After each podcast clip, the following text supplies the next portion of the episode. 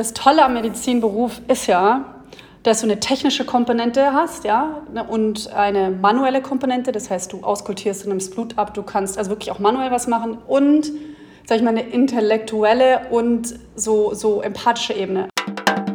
Genau, ja, also ich hatte auch ähm, prominente Virologen da in, als, als Berater für diese Teststrategie. Also wie wir das gemacht haben, das ist mir echt Du darfst ruhig den Namen sagen. Darf ich auch?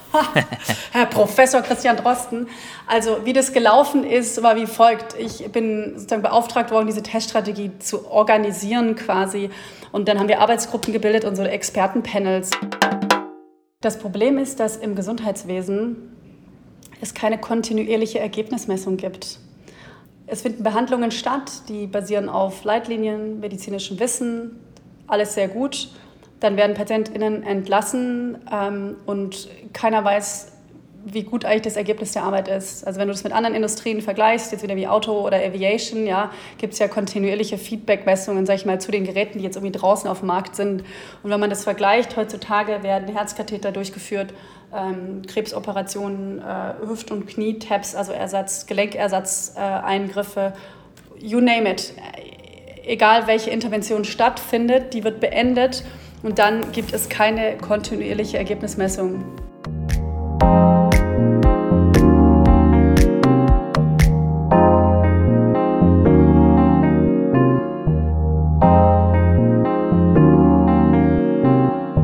Hallo und herzlich willkommen zu einer neuen Folge des Pausengesprächs, dem Karriereeinblick von Uni Clever. Mein Name ist Mel und in diesem Podcast spreche ich mit interessanten Menschen in ihrer Mittagspause und versuche mir für euch nützliche Karrieretipps abzugucken. Mein heutiger Gast äh, hat einen dieser Berufe, den man in den letzten Jahren als systemrelevant äh, kennengelernt hat. Äh, Valerie Kirchberger ist nämlich Ärztin und war neun Jahre lang in der Berliner Charité tätig, da hauptsächlich in der Pädiatrie. Und äh, während der Corona-Pandemie hat sie eine ganz besondere Verantwortung gehabt. Sie hat nämlich die Corona-Strategie der Charité entworfen und entwickelt und äh, den Berliner Senat auch bezüglich Corona-Maßnahmen strategisch beraten. Zusätzlich war sie dann auch noch äh, im Radio eingeladen äh, und hat Interviews gemacht und musste sich Fragen von äh, Journalistinnen und Journalistinnen stellen.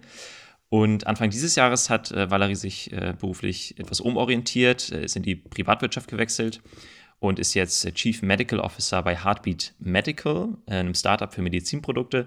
Und da kümmert sie sich hauptsächlich um das Thema Value-Based Healthcare. Darüber sprechen wir gleich, was es mit äh, Value-Based Healthcare denn auf sich hat. Aber erstmal Hallo und vielen Dank, dass du da bist, Valerie. Hallo Mel, ich freue mich auch. Valerie, das, äh, ich würde ganz gerne erstmal ein kleines bisschen über das Medizinstudium reden. Mhm. Das ist ja sehr heiß begehrt. Äh, schon immer gewesen, glaube ich. Also 2020 kam auf jeden äh, Studienplatz fünf Bewerbungen. War das zu deiner Zeit auch schon so schwer, äh, in, den Studiengang reinzukommen oder, oder ging es noch? Ja, das war es tatsächlich. Ähm, jetzt weiß ich ja nicht, ob es diese, wie heißt die, ZVA noch gibt, aber damals hat man sich da beworben und hat dann ähm, glaube ich, drei Wunschorte angegeben und musste sich da auch dann ganz gut vorher überlegen, mit welchem Notenschnitt man an welchen Ort reingekommen ist und dann so versuchen, irgendwie nicht zu hoch, aber auch nicht zu niedrig zu greifen.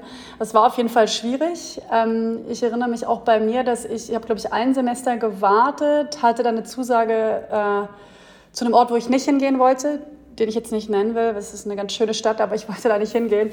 Und habe dann im nächsten Semester für München was bekommen. Also es war auf jeden Fall auch, auch sehr begehrt. Damals hatte das auch gerade angefangen, dass, glaube ich, ein bestimmter Prozentsatz über so andere Verfahren rein durfte. Irgendwie, da durfte jede Uni äh, eigene Auswahlverfahren treffen, die aber, glaube ich, am Ende dann auch sehr viel mit Noten und CV zu tun hatten. Wie waren deine Noten? Wie bist du reingekommen? Naja, schon über den Notendurchschnitt. Also ich habe ähm, einen 2,0 Abi-Schnitt was äh, anständig war und ich, sag ich mal, aber auch nicht sofort reingekommen bin. Und ich habe tatsächlich, ich weiß gar nicht, in den letzten Tagen da mit meinem Mann auch drüber gesprochen und da war mein Vater ähm, auch zu Besuch geimpft, wohlgemerkt.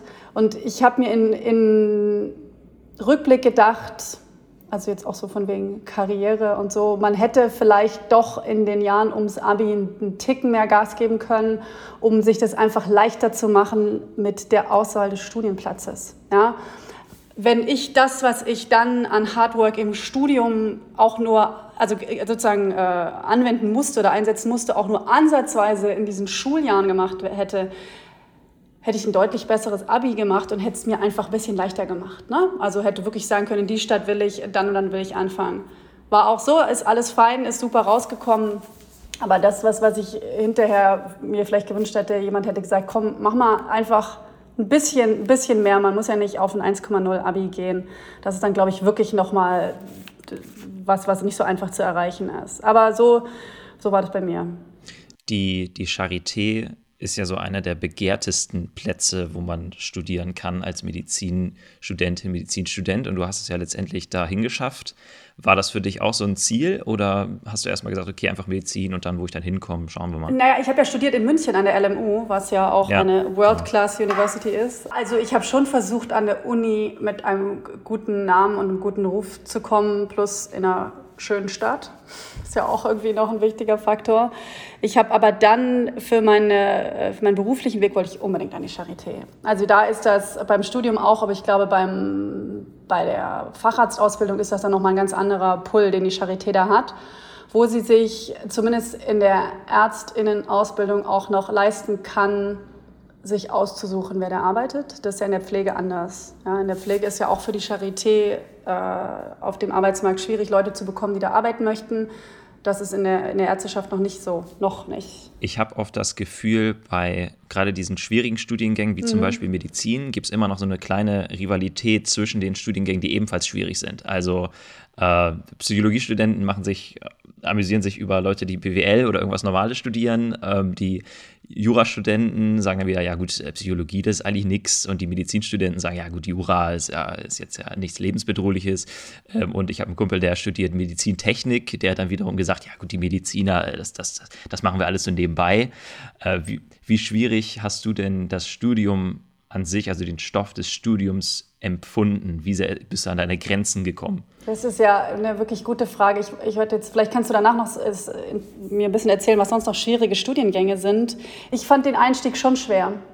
Ich habe äh, jetzt, um mal ein paar Schritte zurückzugehen, Abi gemacht an einem Gymnasium war davor in der Waldorfschule. Ich bin nach der 10. Klasse von der Ach, Waldorfschule. Ja, jetzt guck mal, das habe ich dir gleich erzählt im Vorgespräch. und bin dann aufs Gymnasium gegangen und ähm, jetzt, ich müssen nicht zu viel über die Waldorfpädagogik reden, ist ganz toll, viel gelernt. Dennoch gibt es da so viel Freiheit, die auch dazu führen kann, dass man gewisse Fächer ein bisschen vernachlässigt. Und insofern hatte ich zum Beispiel bei Chemie, sage ich jetzt mal, eine kleine Lücke, die ich dann irgendwie auch nicht mehr so richtig in der Schule geschlossen habe. Und das war zum Beispiel für mich dann einfach wirklich, sage ich mal, schwierig, herausfordernd, das in den ersten, also in dieser Vorklinikzeit irgendwie mir anzueignen oder auch nicht. Ich habe eine gute Freundin, äh, hallo Isa, die mir das einfach beigebracht hat dann im ersten äh, Semester, ja, die mir diese Periodentabelle da gezeigt hat, mir die Chemie erklärt hat. habe ich gesagt, es ist ja voll einfach, ja. Ich habe nur davor offensichtlich nie zugehört. Das war für mich echt schwierig. Also gibt es ja die anorganische Chemie am Anfang und dann Biochemie, da habe ich so ein bisschen gestruggelt, aber danach war es ehrlicherweise fein. Also es ist ja nichts, was ähm, jetzt unverständlich ist. Es ist auch nicht so, wie viele immer sagen, dass es so reines Auswendiglernen ist. Das ist tatsächlich, wird dem Medizinstudium nicht gerecht, sondern man muss einfach versuchen, Dinge zu verstehen, also physiologische Zusammenhänge zu verstehen, warum, wenn sich irgendwas ändert in irgendeinem Säurebasenhaushalt, was hat, kann das jetzt zu tun haben mit äh, Blutdrücken und so Geschichten. Also man muss einfach versuchen, Dinge zu verstehen und dann, dann geht das schon. Also ich glaube, es ist jetzt nicht vergleichbar mit, also ich hätte jetzt gesagt, ein schwieriges Studium ist Physik zum Beispiel. Mhm. Na? Ich glaube, ansonsten so Jura, Medizin, das ist einfach was, das versteht man schon, wenn man normal aufgestellt ist mit seinen Fähigkeiten. Man muss man sich ja eben Zeit ein bisschen nehmen. Und was wir immer viel gemacht haben, das ist ja auch äh, jetzt, glaube ich, gang und gäbe, war aber früher auch nicht so, ist halt so problemorientiert lernen. Heißt, dass man versucht, sich irgendwie irgendwelche Fälle zu diskutieren und nicht nur irgendwie sich einen Stoff durchzulesen, sich das irgendwie zu merken, so abstrakt. Ja, Physik glaube ich auch, äh, stimme ich dir zu, dass das glaube ich nochmal ein Ticken schwieriger ist. Der Kumpel, von dem ich eben geredet habe, äh, hat die Medizintechnik studiert und da ist auch mega viel Physik und sowas dabei. Ja, das kann ich mir und, vorstellen, ja. Genau, und der meinte halt auch, das ist äh, da nochmal eine ganz, ganz andere Nummer. Aber für mich wäre, also Maschinenbau ähm, soll, glaube ich, auch relativ ja. schwer sein. Ähm, also genau, aber ich glaube, Medizin ist schon immer ganz weit oben, ja. Darf ich noch eine Sache, das Medizinstudium, das Tolle am Medizinberuf ist ja, dass du eine technische Komponente hast, ja, ne, und eine manuelle Komponente, das heißt, du auskultierst, du nimmst Blut ab, du kannst also wirklich auch manuell was machen und, sag ich mal, eine intellektuelle und so, so empathische Ebene, also ganz viel. Und das ist ja auch was, was man lernen muss, ist ja auch Gespräche führen, mhm. Dinge rausfinden, ne? Situationen aushalten, Situationen organisieren. Also es ist ein, am Ende ein, ja, ein total breiter Beruf, ja, was man auch daran sieht, was die Leute dann machen, die das studiert haben. Es gehen ja gar nicht alle, inklusive ich, wo ich jetzt bin, sage ich mal, in die, in die sozusagen praktizierende Medizin. Weißt du, also das will ich nur sagen, es ist ein bisschen, ist, das ist vielleicht was, was Medizintechnik nicht so sehr hat, weil da hat man ja gar nicht so viel Interaktion mit, äh, mit PatientInnen oder auch mit anderen, die in der, im Krankenhaus tätig sind. Ja, genau, du hast die emotionale Ebene nicht, musst nicht sehen, wie Leute wenn du jemanden falsch behandelst, wie sie sterben. Ne? Ist das mal passiert, dass du jemanden behandelt hast und jemanden oder sage ich mal so einen fatalen Fehler gemacht hast, dass sich das ein bisschen verfolgt hat? Fällt mir jetzt gerade so, so spontan nichts ein, was vielleicht auch daran liegt, dass ich meinen Start ja in der Neonatologie, also neugeborenen Intensivmedizin gemacht habe, was ein sehr super Einstieg war. Komischerweise, Intensivmedizin ist ja sehr strukturiert und im weitesten Sinne habe ich es auch empfunden als ein sicheres Umfeld, ja, weil klar ist, was passiert. Also ähm, kommen ja diese Frühgeborenen, da gibt es eigentlich einen ziemlich, ziemlich klaren Fahrplan, was man mit denen macht und da hält man sich dran. Und äh, täglich reevaluiert man äh, ne, anhand von quasi einem klaren Ablauf, was getan wird, was sind wichtige Dinge, die man sich also angucken muss, ne? Gewichtszunahme, Beatmungsparameter und so weiter. Das war ein sehr guter Einstieg. Danach bin ich in die Charité gegangen und habe da in der Kindernotaufnahme gearbeitet und das war schon was ganz anderes vom, vom Stressfaktor. Weil man da, und da sind zum Beispiel, waren, da war ganz viel Kommunikation wichtig. Ja, so, da, ähm, das in Berlin im Stadtteil Wedding, in, im Virchow Campus habe ich da gearbeitet. Und da sind ganz viele Menschen mit ihren Kindern gekommen, die eigentlich man jetzt so aus ärztlicher Sicht gar nicht in der Notaufnahme in der Unimedizin so richtig sieht, ja, die eher, sage ich mal, einfache kinderärztliche Probleme haben aber da mit überfordert waren oder keinen Kinderarzt hatten. Und da gibt es schon so ein paar Situationen, wo ich im Nachhinein denke, so, ja Mensch, da hätte man auch irgendwie anders sprechen können, vielleicht weniger ungeduldig sein, ne? mehr so diesen edukativen Faktor auch annehmen. Das hat schon eine Weile gebraucht, bis ich das verstanden habe, weil man natürlich da auch als Berufsanfänger auch sowas ist, ne, jeden Fall, den man irgendwie geschafft hat, ist man froh, ja, wo man ungefähr am Ende wusste, was der hat, irgendeine Diagnostik gemacht hat und gesagt hat, ihr Kind hat XY und sie müssen das und das machen, dann wird es besser. Weil das ist ja nämlich gar nicht so häufig so in der Medizin. Das weiß ich jetzt nicht, ob du in deinem Umfeld auch Menschen kennst, vielleicht irgendwie, die schon ein bisschen älter sind, die auch Erkrankungen haben. Das ist nicht immer einfach so, dass man eine Diagnostik macht und eine Therapie und fertig ist, ja, oft es ist ein längerer Prozess, es ist nicht ganz klar, was los ist. Es ist sehr unangenehm, unschöne Erfahrung für viele Patienten. Und das sind eher einige Situationen, die ich ja, bereue oder im, hinterher mir gewünscht hätte, sie anders gemacht zu haben. Jetzt so einen ärztlichen Kunstfehler in der Hinsicht nicht, habe ja auch gar nicht so. Ne? Das ist, passiert vielleicht auch eher, wenn man operativ tätig ist, habe ich ja jetzt gar nicht gemacht. Ja, du hast ja schon den Druck so ein bisschen erwähnt. Wie kommt man denn klar mit dem Druck? Ich meine, ich in meinem Job, ja, ich mache Marketingzeug und sowas, ja. Ich sage mir immer, wenn ich gestresst bin und Druck verspüre, dann sage ich immer, ja gut, äh, was ist das Schlimmste, was passieren kann? Ne? Wir, wir handeln, wir machen hier nichts mit Menschen, ja, es geht nicht um Menschenleben, das, selbst wenn das Schlimmste vom Schlimmsten passiert, am Ende kommt keiner zu Schaden. Ja, so versuche ich mich selber immer zu beruhigen. Bei euch ist das ja tatsächlich nicht so. Also ihr macht genau das. Also ihr habt mit echten Menschen zu tun. Wie bist du damit klargekommen oder wie kommst du damit klar? Wie beruhigst du dich selbst vielleicht ab und zu mal? Also erstens ist es ja eine Entscheidung, die man trifft, in den Beruf zu gehen, wo man einfach weiß, dass Dinge passieren können, die andere Konsequenzen haben, genau wie du es beschrieben hast. Und es ist ja auch ein Teil, sage ich mal, der, des, den, des Appeals, den der Beruf hat, dass man wirklich einen Unterschied machen kann. Ja, ich denke, einige Leute, die du fragst, warum hast du dich dafür entschieden, ist das dann, sagen die sowas wie, weil ich Menschen helfen will. Ja, warum willst du denn Menschen helfen? Du willst irgendwie einen tangible Impact haben. Du willst, oder so was zumindest bei mir, was tun, was einen Unterschied macht. Ja? Für eine Person oder das, was ich jetzt mache, so auf Systemebene einen Unterschied macht. Nicht, dass das, was du machst mit Marketing, nicht auch einen Unterschied macht, aber ich glaube, es ist irgendwie eine andere Sache, ja, dass du wirklich so auch in einem, ja, ja. in einem Leben wirklich auch für mehrere Personen zu einer, einer, Erfahrung herbeiführen kannst, die möglicherweise, weil du beteiligt warst, besser war für die Person, als sie sonst gewesen wäre. That being said, das, damit hängt das ja zusammen, dass es risikoreicher ist und das ist einfach was, was man ja auch weiß, wenn man sich dafür entscheidet und da da muss man dann einfach mit leben. Und das Wichtige in, in der Medizin geht es ja auch viel um Fehlerkultur. Das ist auch was, was ganz stark gewachsen ist in der Patientensicherheit. Es gibt so Critical Incident Reporting Systeme, dass wir einfach in der Medizin oder wichtig ist, dass wir in der Medizin ähm, uns einfach klar werden, dass wir Fehler machen und auch, ich meine, das ist ja wie in der, in der äh, Fliegerei, ja, dass dann doch auch einfach ein menschlicher Faktor zu dem Fehler führt. Nicht das medizintechnische irgendein Fehler an irgendeinem Produkt, sondern jemand hat was falsch gemacht, was er besser hätte wissen müssen und das passiert. Und das Wichtige ist, wie geht man damit um? Ja, kehrt man das unter den Tisch, sagt man, oh, hier, wir machen keine Fehler, ja, das muss an was anderem gelegen haben. Oder sagt man, das ist so und wir lernen draus. Ja, das Risiko muss jeder ja auch als Patient, wenn du dich ins System begibst, das müssen wir uns alle klar machen. Es gibt immer einen, einen menschlichen Faktor und Fehler, die passieren können. Und dann geht es darum, wie immer im Leben, aber auch besonders in der Medizin, own your mistakes und, und lerne draus. Und das ist in der Medizin ja schon ganz gut etabliert worden. Ja, da gibt es ja dann so Formate, Runden, MM-Konferenzen heißt das, also Morbidity und Mortality, wo man dann zum Beispiel bespricht, was passiert ist. So, blame-free geht nicht darum, du hast was falsch gemacht oder wer hat was falsch gemacht, sondern wie konnte es dazu kommen und was machen wir anders. Also wir legen irgendwas fest, was wir in Zukunft anders machen, um zu verhindern, dass der Fehler wieder passiert.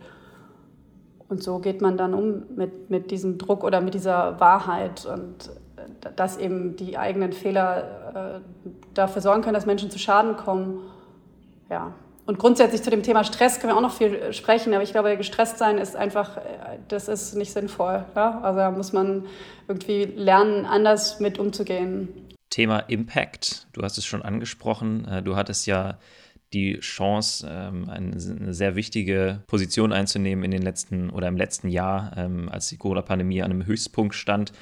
Und da hast du die Charité strategisch ausgerichtet auf die Pandemiesituation. Was heißt da strategische Ausrichtung? Was war das genau? Ja, also fast, ich, das muss ich ein bisschen korrigieren, äh, das Charité-interne haben tatsächlich andere Leute gemacht. Was ich primär gemacht habe, ist ähm, mit den entsprechenden ExpertInnen, kann ich gleich noch erklären, eine Teststrategie für das Land mit zu konzipieren. Also du hörst schon, ich sage jetzt viel mit, ja, das ist wie immer, ist ein, ist ein äh, ganz, ganz große Gruppe an Experten, die das entwickelt hat. Und ich habe das am, am Ende sozusagen zusammengeschrieben mit meinem ähm, Team und ähm, mit den Experten abgesprochen und ein Konzept aufgeschrieben, wie man das umsetzen kann. Das hat angefangen im, im Mai letzten Jahres, quasi so im leichten Abflachen der ersten Welle, wo es darum ging, wie kommen wir jetzt, also wie können wir für das Land Berlin eine sinnvolle, also umsetzbare, bezahlbare, erreichbare Teststrategie aufbauen. Damals gab es ja noch keine Schnelltests, du erinnerst dich, da gab es die PCRs, ellenlange Schlangen. Ähm, es gab immer die Kriterien des RKI, die sich so ähm, auch sinnvollerweise ja relativ weit interpretierbar waren. Irgendwann kam dann da eben auch rein, dass besondere Berufsgruppen ähm, hervorgehoben getestet werden können. Und wir hatten uns dann im Mai eben überlegt, im Prinzip, was, was brauchen wir denn, damit wir irgendwie durch den Sommer kommen und das Leben funktionieren kann. Ja, also wir haben gesagt, das Wiederherstellen des gesellschaftlichen Lebens. Was brauchen wir, ist ja eigentlich klar, also Schulen, ja, ähm, und andere kritische Infrastrukturbereiche. Es war jetzt im Prinzip, du hörst es schon, wenn ich es erzähle, jetzt auch nichts äh, radikal Neues, aber wir haben im Prinzip was aufgeschrieben, wie häufig und wo und wie, wer in Berlin getestet werden soll. Und es war damals mehr als bundesweit gemacht wurde. Also, ähm, und wir haben das dann immer dem Senat vorgeschlagen, die haben das diskutiert, hinterfragt. Die zuständigen Senatsverwaltungen haben das dann in sozusagen ihre Arbeitsebenen genommen und dann beschließt das der Senat und dann wird das so umgesetzt oder auch nicht, je nach Möglichkeiten. Und was wir eben vorgeschlagen hatten, ist, dass Lehrer und KindergärtnerInnen äh, regelmäßig getestet werden, plus eben relevante Bereiche jetzt aus der Gastronomie, äh, ähm, Justizvollzug und solche Sachen. Und das ähm, wurde dann zu Teilen zumindest auch so umgesetzt. Da war ich dann eben diese Rolle Koordinatorin Teststrategie des Landes Berlin. Das hast du auch eingangs gesagt. Habe dann da auch Journalistenfragen äh, beantwortet. Ähm, wir haben, genau, also noch zusätzlich zu LehrerInnen waren natürlich Altenheime dabei, ja, ähm, vor allem die, die Mitarbeiter, die da getestet werden sollten. Da gab es halt verschiedene Arbeitsgruppen, wo wir wirklich viel auf Arbeitsebene mit den Senatsverwaltungen zusammen koordiniert haben. Und ähm, so gegen Herbst haben wir dann nochmal, als dann das Aufkommen der Schnelltests sozusagen absehbar waren, so ein Schnelltestkonzept nochmal aufgesetzt. Ähm, da gab es äh, damals ja diese Berechnungen mhm. aus Harvard von, und anderen klugen Menschen, die gesagt haben, wenn man häufiger, also nur ganz kurz, die, die Schnelltests haben ja, sind zwar schnell und easy verfügbar, haben aber nicht die gleiche Sensitivität und diese Probleme kann man, dass man die eben ausgleichen kann, indem man häufiger testet. Und es ist ja, da haben wir eben auch was aufgeschrieben, wieder für die bestimmten Berufsgruppen. Und das ist ja im weitesten Sinne auch das, was jetzt hier passiert. Ne? Also, dass du zumindest, glaube ich, ein- oder zweimal die Woche so einen Bürgertest bekommen kannst. Das ist auch ganz wichtig, niedrigschwellig, umsonst, nicht mit zu hohen Kosten, wohnortnah. Ähm, das hatten wir uns alles eben damals auch noch mal im Auftrag des Senates einfach durchgelesen, was andere äh, berechnet hatten, konzipiert hatten, was es für Studien gab und haben dann daraus einen Vorschlag entwickelt. Naja, also das war, wie du gesagt hast, ein total spannendes Jahr für mich. Und ich habe da dann eben auch im, vor dem regierenden Bürgermeister und den SenatorInnen da in, in Berlin das vorgestellt. Das war schon aufregend und toll und ich bin da extrem dankbar für die Chance. Zu den, zu den Gesprächen mit den, mit den Politikern und Politikerinnen wollte ich auch nochmal fragen, was, äh, was, was sind denn so die ersten Fragen und Anliegen gewesen von denen? Also wie waren das so ganz basic Sachen, äh, dass sie erstmal überhaupt sich ranfühlen mussten an das Thema oder waren sie schon voll drin und ganz detaillierte Fragen? Die waren schon sehr, sehr gut informiert. Und dann ist es natürlich, oder natürlich dann ist es so, dass jeder sich sehr interessiert, naturgemäß für seine, also Anführungszeichen, seine ähm, Gruppe, ja, also seien es die Obdachlosen oder der Justizvollzug oder die äh, LehrerInnen oder die Gesundheitsmitarbeiter.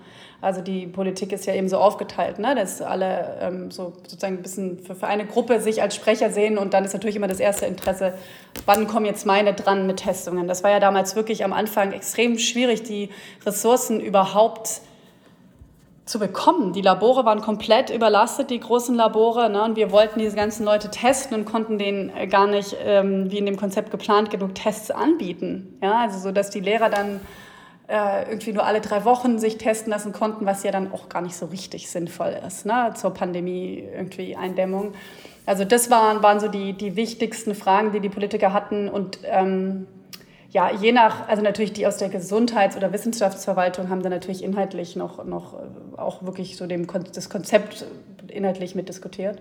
Ja, aber die waren schon sehr gut informiert. Ihr habt ja doch bestimmt mit den klassischen Virologen und Epidemiologen zusammengearbeitet, oder? Die man jetzt so kennt? Ja, auch. Genau, ja. Also ich hatte auch ähm, prominente Virologen da in, als, als Berater für diese Teststrategie. Also wie wir das gemacht haben, das ist mir echt Du darfst ruhig den Namen sagen. Darf ich auch? Herr Professor Christian Drosten. Also wie das gelaufen ist, war wie folgt. Ich bin sozusagen beauftragt worden, diese Teststrategie zu organisieren quasi. Und dann haben wir Arbeitsgruppen gebildet und so Expertenpanels. Und jede Arbeitsgruppe hat eben dann ähm, die, die, die Experten, äh, also es gab immer einen, sag ich mal, organisatorischen Projektmanager von unserer Gruppe und einen inhaltlichen Experten. Und das war eben Herr Drosten oder Professor Kurt von der Charité. Ähm, wir hatten auch also lokale Berühmtheiten wie Herrn Larscheid hier, einen der Amtsärzte, die war da auch drin. Also wir hatten auch Amtsärzte in den ganzen Arbeitsgruppen, weil man jetzt sonst nicht sowas an der Charité sich ausdenken kann, ohne wirklich auch mit den Leuten zu, zu sprechen, die, die wirklich die Versorgung ja auch machen. Also die, die Gesundheitsämter haben ja auch einen unglaublichen Job gemacht da letztes Jahr und einfach ganz viel wirklich Real-Life-Erfahrungen gemacht, ne, mit dem, wie das läuft, mit was für Themen die, ähm, die Menschen kommen. Also genau, die hatten wir äh, äh, viele wirklich tolle Leute äh, Professor Mockenhaupt, der da an der Charité Truppenmedizin macht und da auch diese ganze äh, Teststrategie mit unterstützt hat von äh, Konzeption und Umsetzung. Also es hat wirklich Spaß gemacht, ein ganz extremes Privileg mit so klugen Leuten, sich da quasi was auszudenken, das denen dann vorzustellen und ihren Input einzubauen und das war echt äh, toll. Du warst ja auch im Radio eingeladen. Ähm, wie war es für dich? Warst du, warst du sehr aufgeregt? Also ja. Die Antwort ist ja. Ich war schon aufgeregt, weil man ja vorher so ein Gefühl bekommt, was die wissen möchten. Aber natürlich Journalisten ja jetzt auch manchmal so eine Agenda haben, dass sie durchaus auch einem vielleicht Fragen stellen, wo sie antizipieren, dass man jetzt nicht so eine gute Antwort drauf geben kann. Ähm, oder einen zu ne, irgendeiner Aussage bewegen wollen, die jetzt vielleicht spannend ist für die Zuhörer, aber die einem hinterher Probleme machen kann. Und dafür hatte ich schon ganz schön Angst, ne? dass ich jetzt irgendwas sage und da steht also dann Koordinatorin der Teststrategie sagt, XY ist falsch, macht keinen Sinn oder so. Da war ich schon aufgeregt, aber auch in Ordnung. Ne? Also ich spreche ja viel jetzt auch vor Publikum und so und da komme ich jetzt mittlerweile schon mit zurecht. Aber ein bisschen aufgeregt ist man schon, das ist ja auch okay, ne? Da kann man sich auch besser fokussieren, wenn man eine leichte Nervosität vorher hat, finde ich, wenn man das richtig kanalisiert kriegt. Und zum Beispiel vor den äh, Sitzungen im Senat, zumindest am Anfang, war ich natürlich auch aufgeregt, weiß man ja nicht, ja, wie das dann da irgendwie läuft und ähm, wie auch die Stimmung ist. Ja, das war einfach eine sehr angespannte Stimmung überall, bei den Journalisten, aber auch bei den Politikern. Und wenn man dann da hinkommt und vielleicht sagt, nee, klappt alles nicht, sorry, geht nicht, weiß ich jetzt auch nicht, dann, dann ist das nicht so eine, so eine ähm, ganz positive Erfahrung möglicherweise. Aber es war in Ordnung. Also ich habe ähm, mich jetzt nicht massiv verplappert irgendwo und habe auch im, im Senat tatsächlich eine sehr äh, total wohlwollende und dankbare äh, eher so Publikum aufgefunden, die ne, viele Fragen hatten, die ich zum Teil beantworten konnte. Wenn nicht, habe ich halt gesagt, kann ich Ihnen heute nicht sagen, nehme ich mit und schicke Ihnen dann hinterher eine Mail. Das kann man ja immer machen, auch gegenüber JournalistInnen, ne? dass man sagt, das kann ich jetzt nicht beantworten, aber ich komme nochmal auf Sie zu. Ja, ja, ich glaube, ich glaube auch meine, meine größte Angst wäre, dass ich, eigentlich wäre meine größte Angst, dass mir Sachen einfach nicht einfallen, die mir normalerweise immer einfallen. Ja, dass ich irgendwelche ja. Sachen, dass mir auch manche Wörter nicht einfallen, ja. die ich normalerweise total ganz normal benutze, aber dann halt aufgrund der Aufregung irgendwie gar nicht ich selbst bin. Ich glaube, das wäre so das, das Schlimmste. Aber dir ist nichts derart passiert, ja? Du konntest, hast es, hast es dann am Ende so hinbekommen, wie du es auch wolltest. Ja, würde ich schon sagen, ja klar fällt, ne, man, das ist ja aber auch nicht nur, wenn man im Radio interviewt wird, man ist auch vielleicht, wenn man irgendeinen, sag ich mal, verbalen Schlagabtausch hat und hinterher denkt, oh Mann, ey, ich bin irgendwann zu stark fertig, warum ja. ist mir das nicht, warum ist mir das nicht eingefallen? Und das kommt ja total aufs Gegenüber an. Ne? Also wenn so eine angespannte Stimmung kreiert wird, dann ist das schwieriger, so zu sein, wie man ist und Nee, das war aber ist, ist, ist gut genug gelaufen. Und ehrlicherweise, das geht ja allen so. Ja? Also ich glaube auch wirklich Leuten, die eine ganz große Erfahrung haben mit, ähm, mit öffentlich sprechen, auch die sind da angespannt und möglicherweise fällt da was nicht ein. Also das sieht man ja auch bei, im, im Fernsehen oder in, in sonstigen Interviewformen. Finde ich aber auch nicht so schlimm. Hast du einen anderen Respekt oder ein anderes Verständnis vielleicht für Politikerinnen und Politiker bekommen? Weil ich meine, die müssen ja, das finde ich persönlich immer recht beeindruckend, doch jedes Wort, was sie öffentlich sagen, wird auf die Goldwaage gelegt. Also du kannst mal einen falschen Satz sagen, der wird dann komplett auseinandergenommen und das kann dich dann einige Prozentpunkte an, an Wählerstimmen kosten. Hast du da ein anderes, weiß ich, ein anderes Verständnis für bekommen, was, wie viel die Politikerinnen und Politiker eigentlich leisten müssen immer in der Öffentlichkeit? Ja, schon. Also ich bin, hatte auch, denke ich, vorher ähm, zumindest einen großen Respekt, aber nicht so richtig wissend, wie das wirklich funktioniert. Aber habe ich schon, ja. Ich bin aber sowieso nicht jemand für so Politiker-Bashing. Ja? Also alles, was ich kennengelernt habe, oder größtenteils sind Leute, denen es schon auch um was geht, denen es auch viel um Inhalte geht, aber die einfach in einer ganz anderen Realität sind als wir. Und wie du sagst, die halt, wenn die irgendwas sagen, was entweder aus dem Zusammenhang gerissen wird oder vielleicht auch mal, wir sagen ja alle mal Dinge, die vielleicht nicht so ganz durchdacht waren.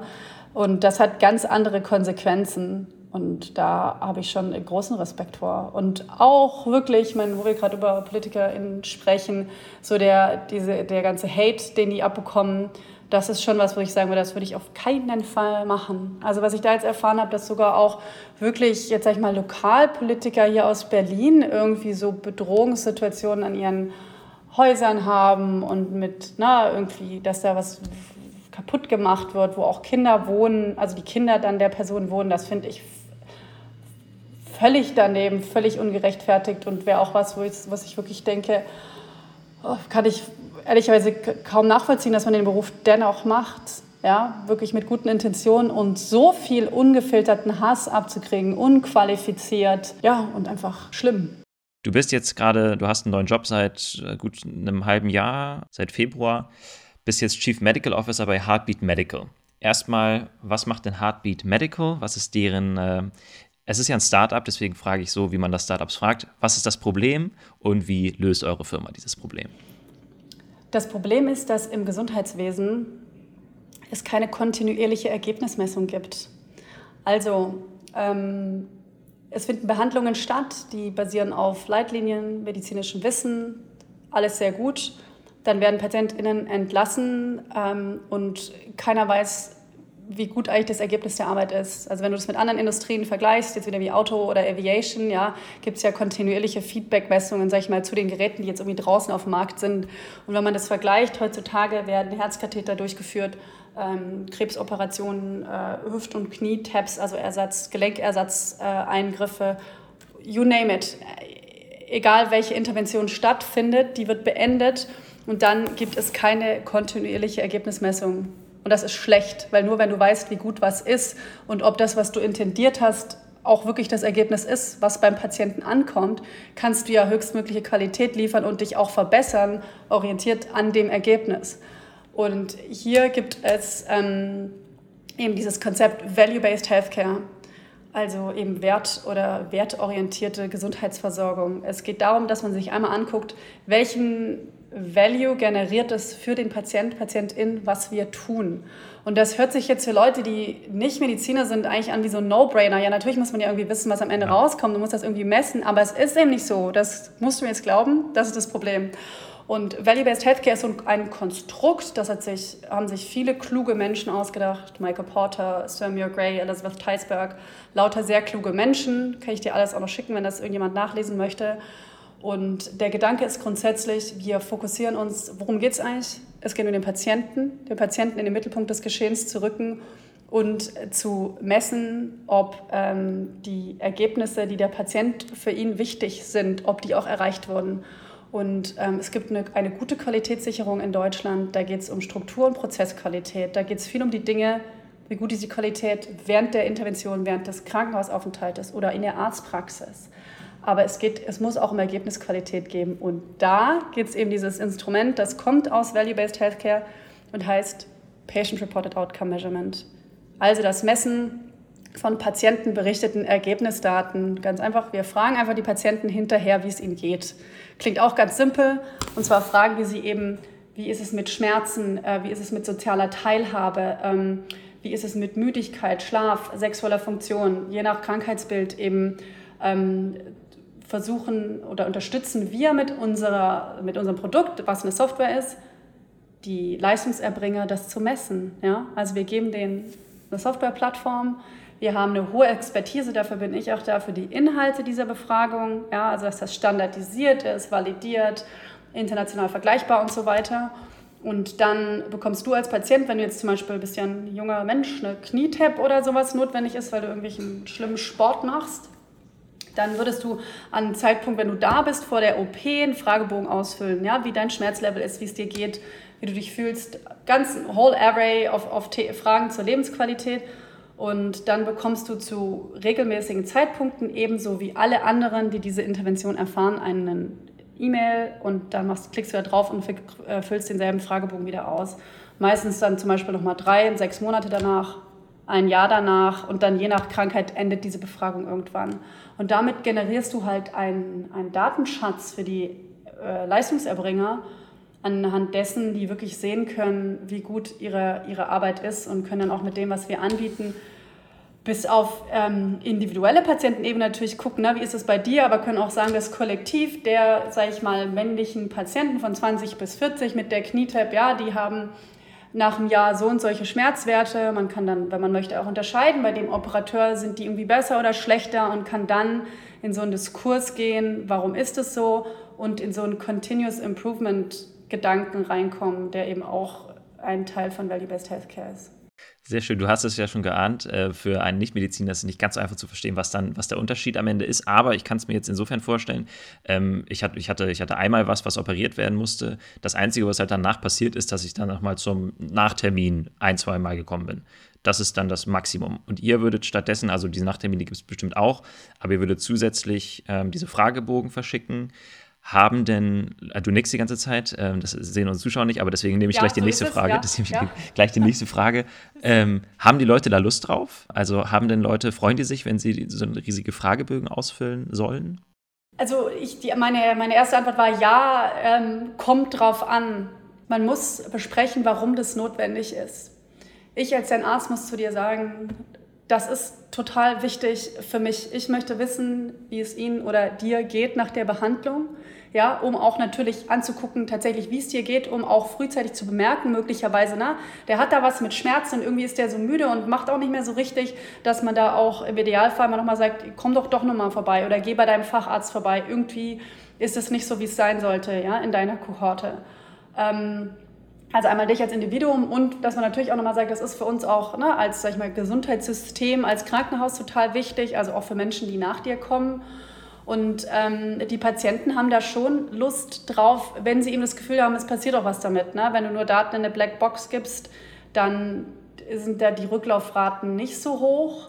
Also und ähm, es, genau, also es kommt sehr darauf an, wie es vom ärztlichen Personal erklärt wird und es kommt natürlich auf die Erkrankung an. Also es gibt Menschen, es gibt einfach Krankheitsbilder, da sind einfach sehr engagierte Patienten mit, mit vielen Selbsthilfegruppen und sowas, die sowieso ne, organisierter sind, die, die machen das auch mehr, aber die Rücklaufquoten sind gut. Also in, je nach Krankheitsbild erreichen wir da über 80 Prozent kontinuierlich. Natürlich nimmt das ab irgendwann. Ja, also jetzt nach fünf Jahren sagst du so, ey, jetzt lass mich mit dem Knie in Ruhe. Aber es ist ausreichend gut und immer, immer, immer besser, als gar nichts zu wissen. Ne? Du kannst nie, also auf 100 Prozent, das ist, das ist schwierig.